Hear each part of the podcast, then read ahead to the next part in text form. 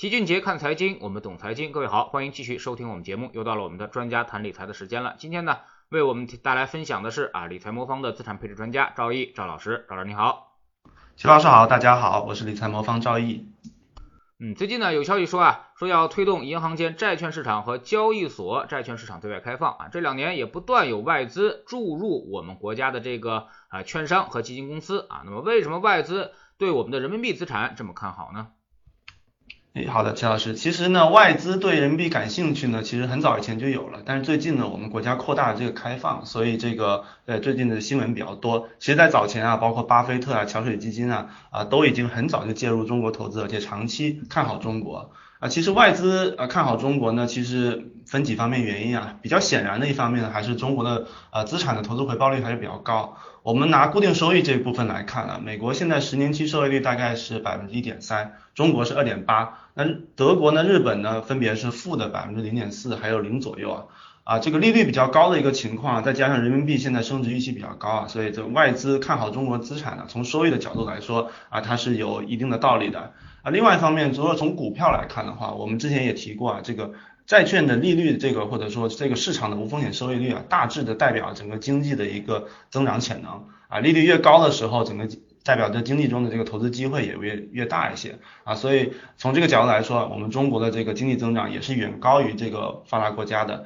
然后由此带来呢，企业盈利的增速呢也会高于呃国外的一些国家，所以从债券和股票的角度来说呢，中国现在这个资产啊对国外的投资者来说吸引力都是比较大的。当然，另外一方面呢，也是很重要的一部分呢，就是说，现在全球发达国家有一个共同的特点，就是啊，利率水平很低，货币宽松的程度很高，啊，大家的整个经济的周期的趋于一致性。那从那中国呢，作为一个相对独立的一个经济体呢，给国外的投资者，除了收益的角度增强的角度来说呢，它还提供了一个特别好的一个分散化的一个效果啊。首先，比如说中国和美国的这个投资者结构就有很大的不同。比如说股票市场，美国的主要投资者呢，当然是机构投资者，它背后的原因呢，其实是因为美国大量这个散户的钱呢，是通过养老金的形式投给了公募基金，然后美国这个养老金的这个激励机制呢，它就是会鼓励大家。把钱放到这个养老金里面，比如说雇主会按一定的比例给大家啊补充养老金，这个和我们国家的公积金是一样的。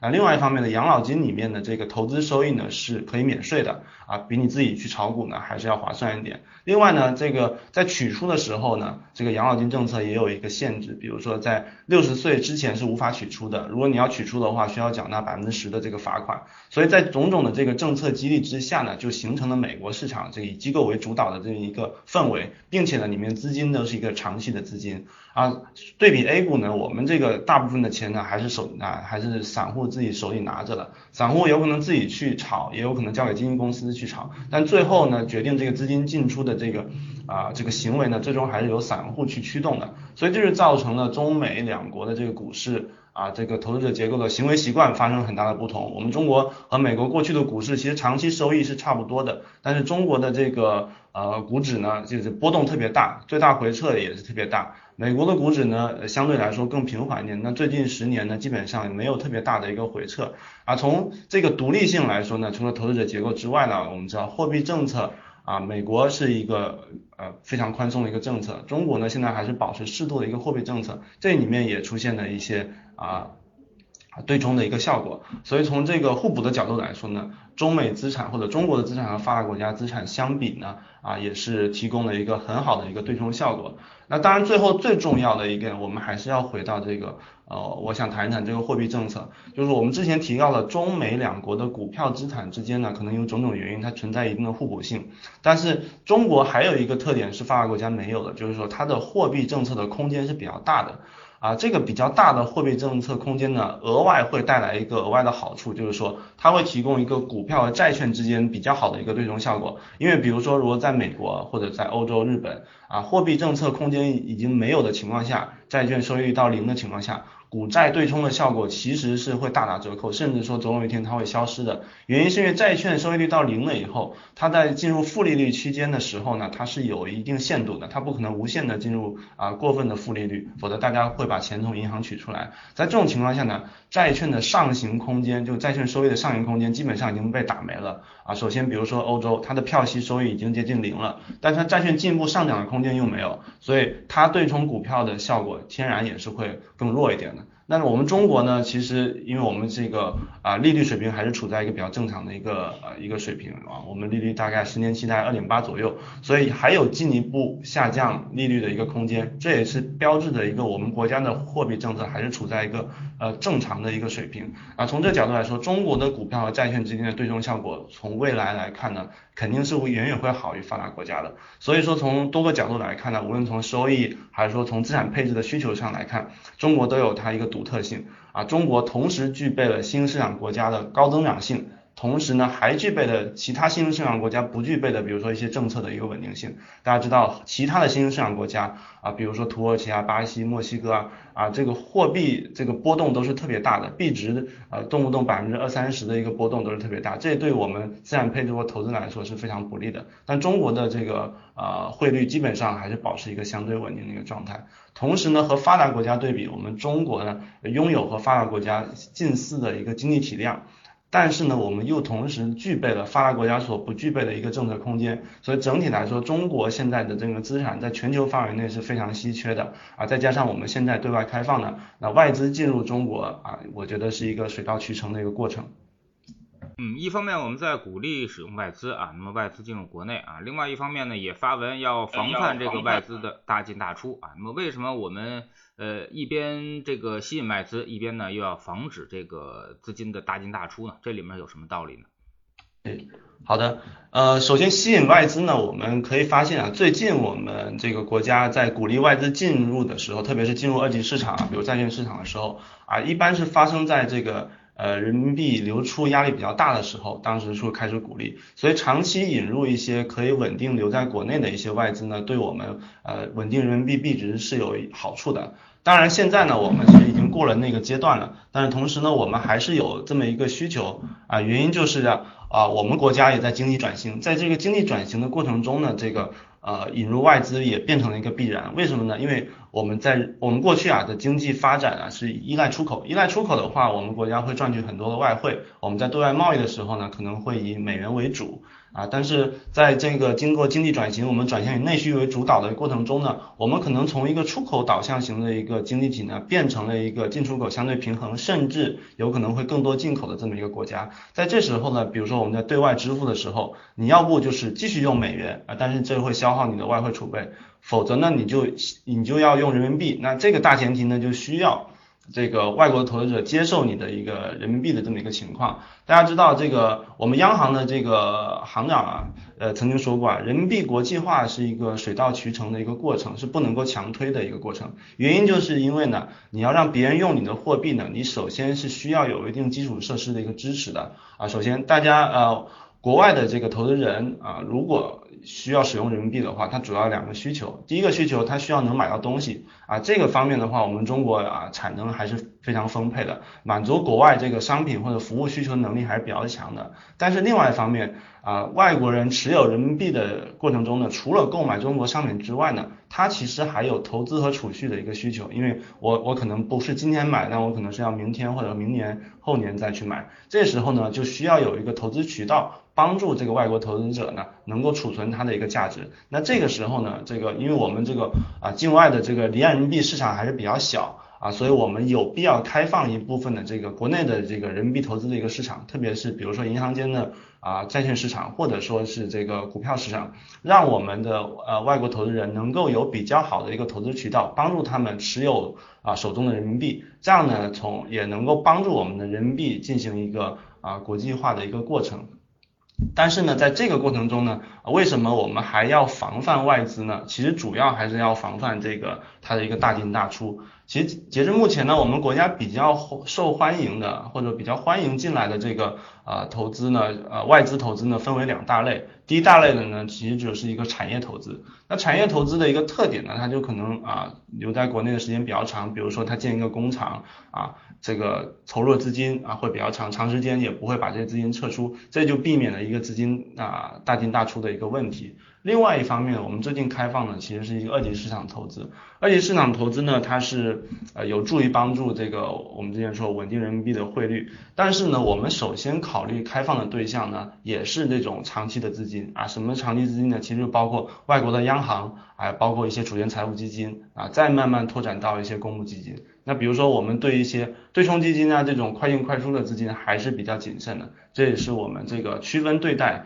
的一个结果。啊，其实呢，呃，这个新兴市场国家，绝大部分的新兴市场国家都遭遇过外资的这个快速进出的一个。呃，一个相当于是打击或者干扰啊。我们回回顾过去的话，比如说九七年的一个金融危机，包括九八年的俄罗斯卢布危机呢，都有资本大进大出的一个痕迹。对于很多很脆弱的新兴国家来说呢，这种情景是很难以应对的啊。我们以这个俄罗斯为例的话，比如说九八年往前的一个八年期间啊，这个俄罗斯总共吸引的外资大概是两百三十亿左右啊，但是一九九七年当年就达到了一百亿。但是流入的这个资金呢，百分之七十是短期的一个资本投资啊，导致的就是说在这九八年发生金融危机的时候呢，外资快速的一个撤出啊，这个同时又造成了俄罗斯的这个啊居民的一个挤兑，那整个汇率就已经崩溃了啊，这个所以中国呢其实也吸取这么一个教训呢，不希望我们这个。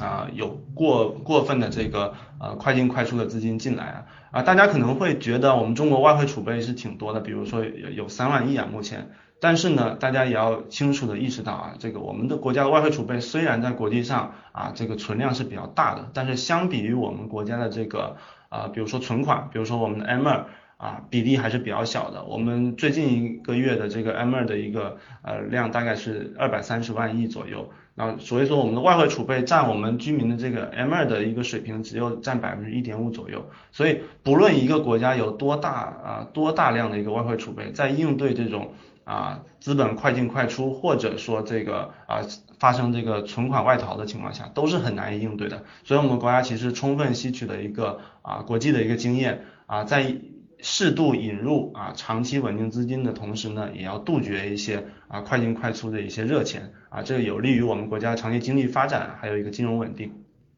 嗯，那么现在也有一些纯外资的基金啊，那么像贝莱德中国新视野最近呢就这个公开发行啊，那么这个在美国市场上，呃，这个贝莱德也是非常有名的一家公司了啊。那么您怎么看这家公司的一个这个基金的发行？那么这个基金怎么样啊？您您给我们做个点评。哎，好的啊，这个贝莱德这个基金呢，这个嗯，我们觉得这个在美国当然是非常有名了，但是我们要很清楚的意识到啊，就是中美两国的整个基金行业的发展现状，还有它的历史是有很大的一个区别的。贝莱德在美国它是指数基金的一个巨头啊，它在美国发行的基金基金呢，绝大部分呢是以被动跟随指数为主的。啊，这个背后的原因呢，其实是美国在过去十年、二十年的发展过程当中啊，啊，主动基金啊，这中位数啊，其实是没有办法战胜指数的。这个是啊，之前呢，曾经巴菲特也跟这个记者打过赌啊，说这个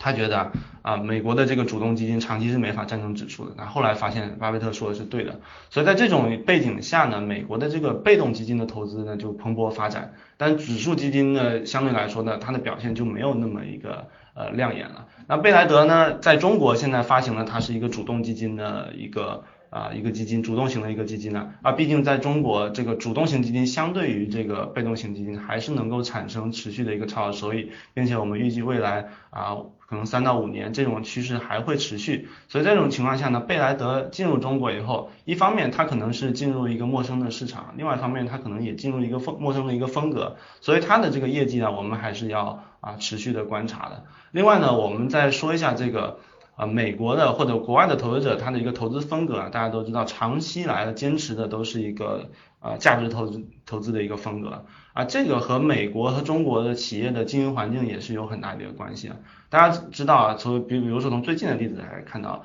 美国的企业其实更容易获得垄断利润，因为美国比如说一些互联网巨头啊。啊，在获取垄断利润之后呢，它可能对政策影响能力还是比较强的。比如比如说一些很多这个反垄断的法律，在美国推行其实是很困难的。但在中国呢，相对来说啊，这个企业的这个话语权相对是没有那么强的。比如说我们有一些消费企业或互联网企业，最近也遭受到政策风险也是比较大。所以在美国进行价值投资的话，啊，它的估值是比较容易确定的，因为我们知道，在如果我们呃做价值投资啊，对企业的估值是一个核心，但是绝大多部分的这个估值方法是要求企业有具备稳定的商业模式啊，稳定的盈利。如果你没有稳定的商业模式和盈利，这个估值要你要把它估准啊，其实是非常困难的啊。比如说比特币，我们说比特币本身它没不能产生盈利，那它的估值就无从谈起，我们只能从交易的角度去分析。那相反呢，如果企业能够产生稳定盈利呢，我们就有一定的办法去给它进行一个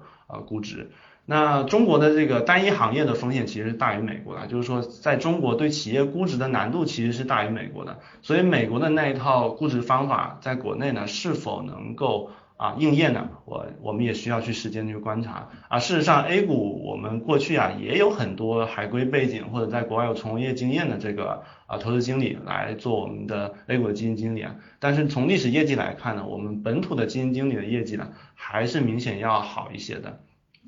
最后呢，如果在我们回到价值投资呢，我们之前提到的美国这个投资者呢，信奉价值投资啊，因为价值投资长期肯定是能够产生收益的啊，比如说这个巴菲特、桥水都是价值投资，但是它的一个大原则呢，就是你的资金一定要长。我们之前说过啊，这个美国的这个。呃，投资人的钱啊锁在养老金里面，所以它天然呢是可能是一个长期二十三十四十五十年的这么一个投资期限。所以在美国的这个啊基金经理啊，其实他习惯管理这个大钱长钱啊，长期长长期的钱呢啊，对回撤的控制啊其实是没有那么敏感啊。毕竟价值投资本身呢对回撤的控制啊也是存在很多不确定性的。比如说巴菲特在金融危机的时候可能也抄底过这个通用电气啊，但是他的账面损失一度也达到百分之八十啊。所以在在进行价值投资的过程中呢，其实比较大的回撤也是难以避免的，因为巴菲特毕竟在金融危机的时候，他的最大回撤也曾经达到百分之四十到五十是啊，所以在在这种情况下呢，这个呃国外的这个呃比如说这个投顾呃个人的这个投顾行业其实并没有发展起来啊，一方面就是大家这个钱啊都在啊都在这个养老金里面，本本身就是一个长期的配置，自己手上的这个零零钱用于投资的量比较少。另一方面呢，就是说，但我们如果对比中国的话，那就是中国的投资者啊，大部分钱还自己在自己手里啊。如果我们啊也用美国的这种基金经理宣传的这种价值投资的这个理念的话，啊，其实是承担了一定的啊比较大的最大回撤的一个风险了。啊，在我们投顾领域呢，其实也也有一些合资的一个企业啊，去年也比较火的，比如说支付宝的这个帮你投啊，它也是聘请了。这个美国 Vanga 集团的这个投资团队来管理我们中国的这个资产配置投顾产品啊，但从业绩上来说呢，其实说啊，比如说从过去一年的这个运行情况下啊，它并没有啊，比如说并没有比我们魔方的组合跑得更好一点啊，另外呢，它的收费可能也比魔方更高一点，它会有一些，它会有百分之零点五的这个投顾费用，魔方目前是不收取的，然后背后的原因呢，其实有多方面了，但是。比如说我们啊这个本卡的这个投资团队呢，其实在进入中国的时候呢，他的这个 CIO 呢，其实并没有这个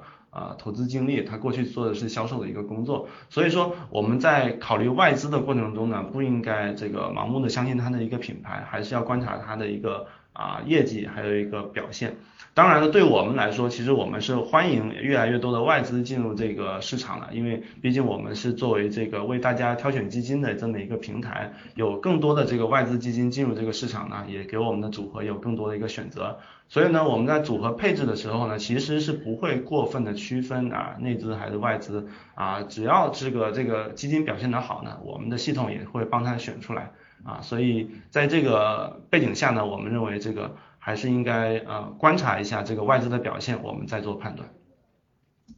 嗯，那么这个刚才赵毅老师也说了啊，那么基民往往是做不到长期持有的，喜欢这个追涨杀跌啊。那么我们有历史数据可以表明，就是说在这个基金涨起来之后啊，那么申购量往往是最多的，而基金跌下去之后呢，赎回量是最多的啊。那么这个呃这样的话呢，这个我给你再。精准的模型啊，站在用户的立场啊，那么控制不住自己追涨杀跌的时候，还是赚不到钱的啊。那么呃，理财魔方这种买方立场或者说是了解用户啊，那么能不能发挥在这个市场的作用啊？就是说彻底扭转这种呃追涨杀跌啊，或者说是高位申购低位赎回的这么一个情况呢？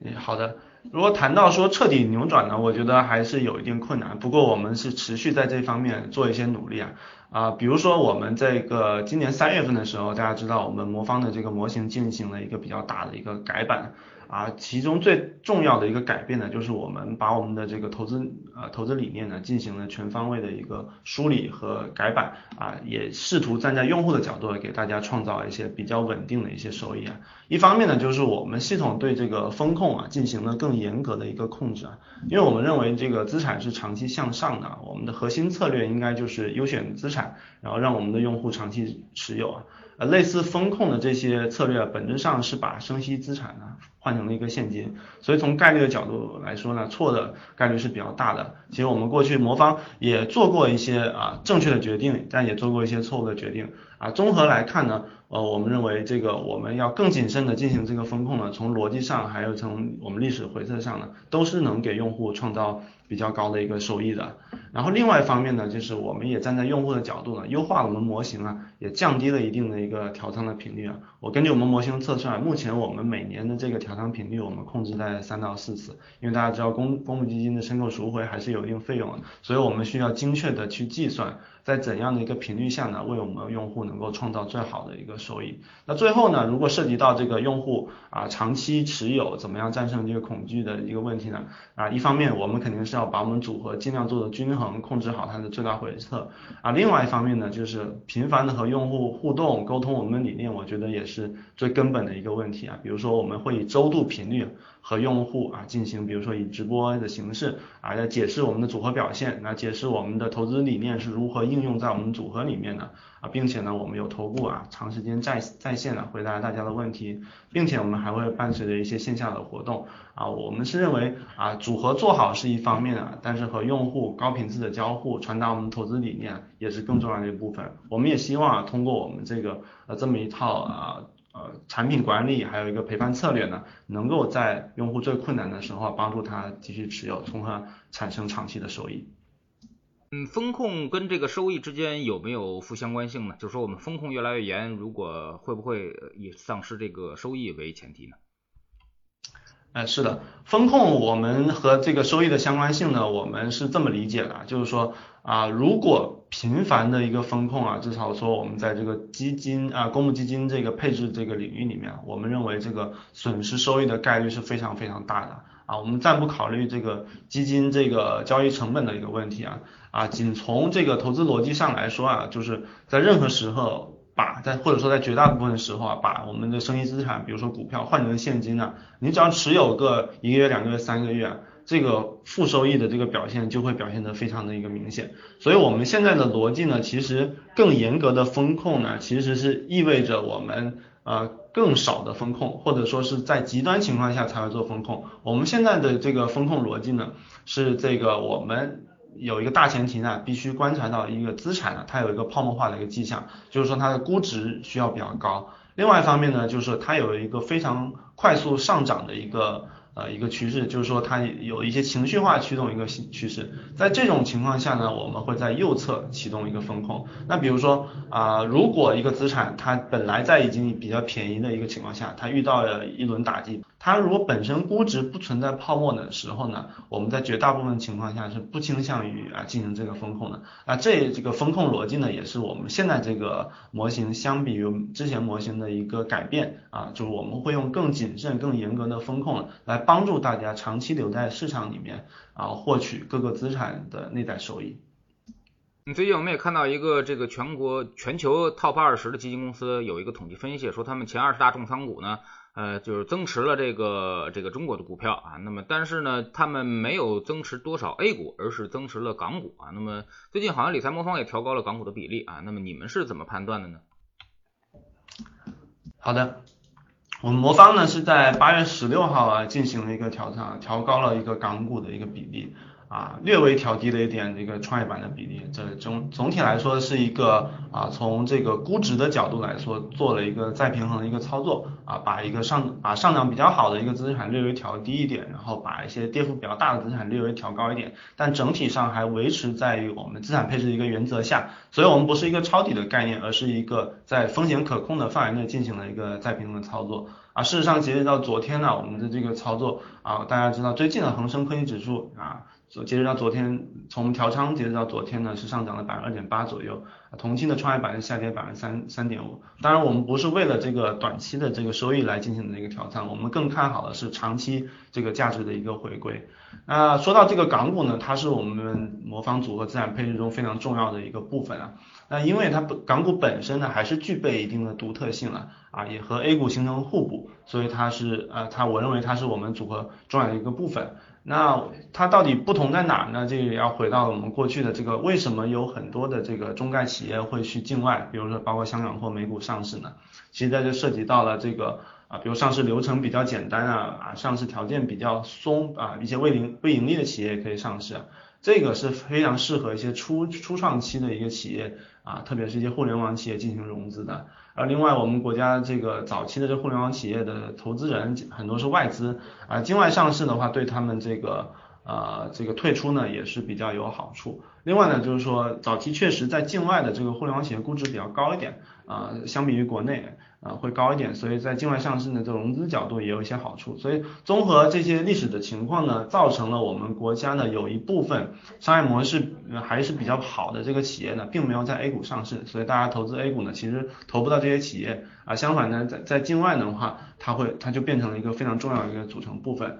其实近几年来啊，随着这个中概股的回归啊，我们恒生指数啊的这个成分构成已经发生了一个很大的变化。比如说恒生指数的这个科技行业占比，现在占比到百分之二十四啊，这里面包括了腾讯、小米、百度、快手等等科技企业。然后另外一部分叫可选消费这个类别的企业呢，啊占比达到百分之三十。那这里面也包含了大量的这个互联网企业，比如说包括阿里、美团、京东。这两部分加起来，其实已经占到了恒生指数百分之五十四的一个市值啊，对比这个传统的金融行业啊，占比只有百分之二十六啊，所以这个整个恒生指数在过去啊，大家知道是银行、地产啊或者香港本地股啊占比会比较高一点，但是现在呢，它这个科技属性也逐渐的凸显出来了。我们横向对比一下和美国标普的一个情况，这个信息技术加上可选消费的这个占比啊，在标普五百里面的占比大概是百分之五五十三左右。啊，纳斯达克占比百分之八十八左右啊，所以横向的来看的话，恒生指数目前的这个整个科技属性和标普五百应该还是可比的。那如果再和沪深三百比的话，现在的恒生指数的这个科技属性其实还从某种意义来说是高于沪深三百的。沪深三百现在的科技板块占比大概百分之十七啊，可选消费百分之九点二，合计大概是百分之二十七左右啊，所以整体来说啊，如果我们要参与到比如说中国新经济的一个发展，或者说分散中国在各个行业中一个均衡的一个配比呢，A 股、港股同时投资呢是具有它啊一定的意义的啊。另外呢，就是说最近我们一个增持呢，主要还是考虑通过再平衡的方式呢，在风险可控的情况下啊，增加一些被低估的一个资产了。啊，这个低估的这个增持的一个大前提呢，就是说，首先我们要判断它是一个好资产啊，它这个好资产就是首先我认为它的商业模式需要没有被破坏啊，并且盈利增长还比较健康。从这几点来看呢，最近这个中概股虽然受到了政策的打击还是比较大，但是从它的盈利情况来看呢，还是维持在一个比较正常的一个情况下，商业模式的方面来看呢，也没有特别大的一个打击。所以从这个角度来说呢，我们还依然把它归到了这个好好资产的这个类别中啊，在这个类别中呢，我们就通过再平衡的方式，它跌的多了，我们就适当买点。从我们的历史回测来看呢，这样一个操作还是能帮助大家啊创造一个稳定的一个超额收益的。啊，所以总结来说呢，就是我们认为这个港股的这个核心资产呢，目前已经出现了一定的一个安全边际，然后在这个资产配置的这个大框架下呢，对它进行一个增持，我们认为长期呢是能够帮我们用户产生超额收益的。好，非常感谢赵毅老师今天做客我们节目啊，也是跟我们探讨了一下外资和投资的一些问题啊。那么其实说白了就是我们一定要多坚持一些长期主义啊，多坚持一些价值主义，也就是说在。呃，特别是这些基金啊，你买的便宜了啊，那么拿的时间足够长，那么是肯定可以赚钱的。其实绝大多数资金这个基金呢。三年的这个回正概率是很高的啊，那么基本上三年基本能达到百分之七八十，甚至是百分之九十以上的这个这个赚钱的概率啊，所以说我们应该给自己这个投资一些耐心啊，你别买的太贵啊，那么基本上肯定都可以赚钱。非常感谢赵毅老师，再见。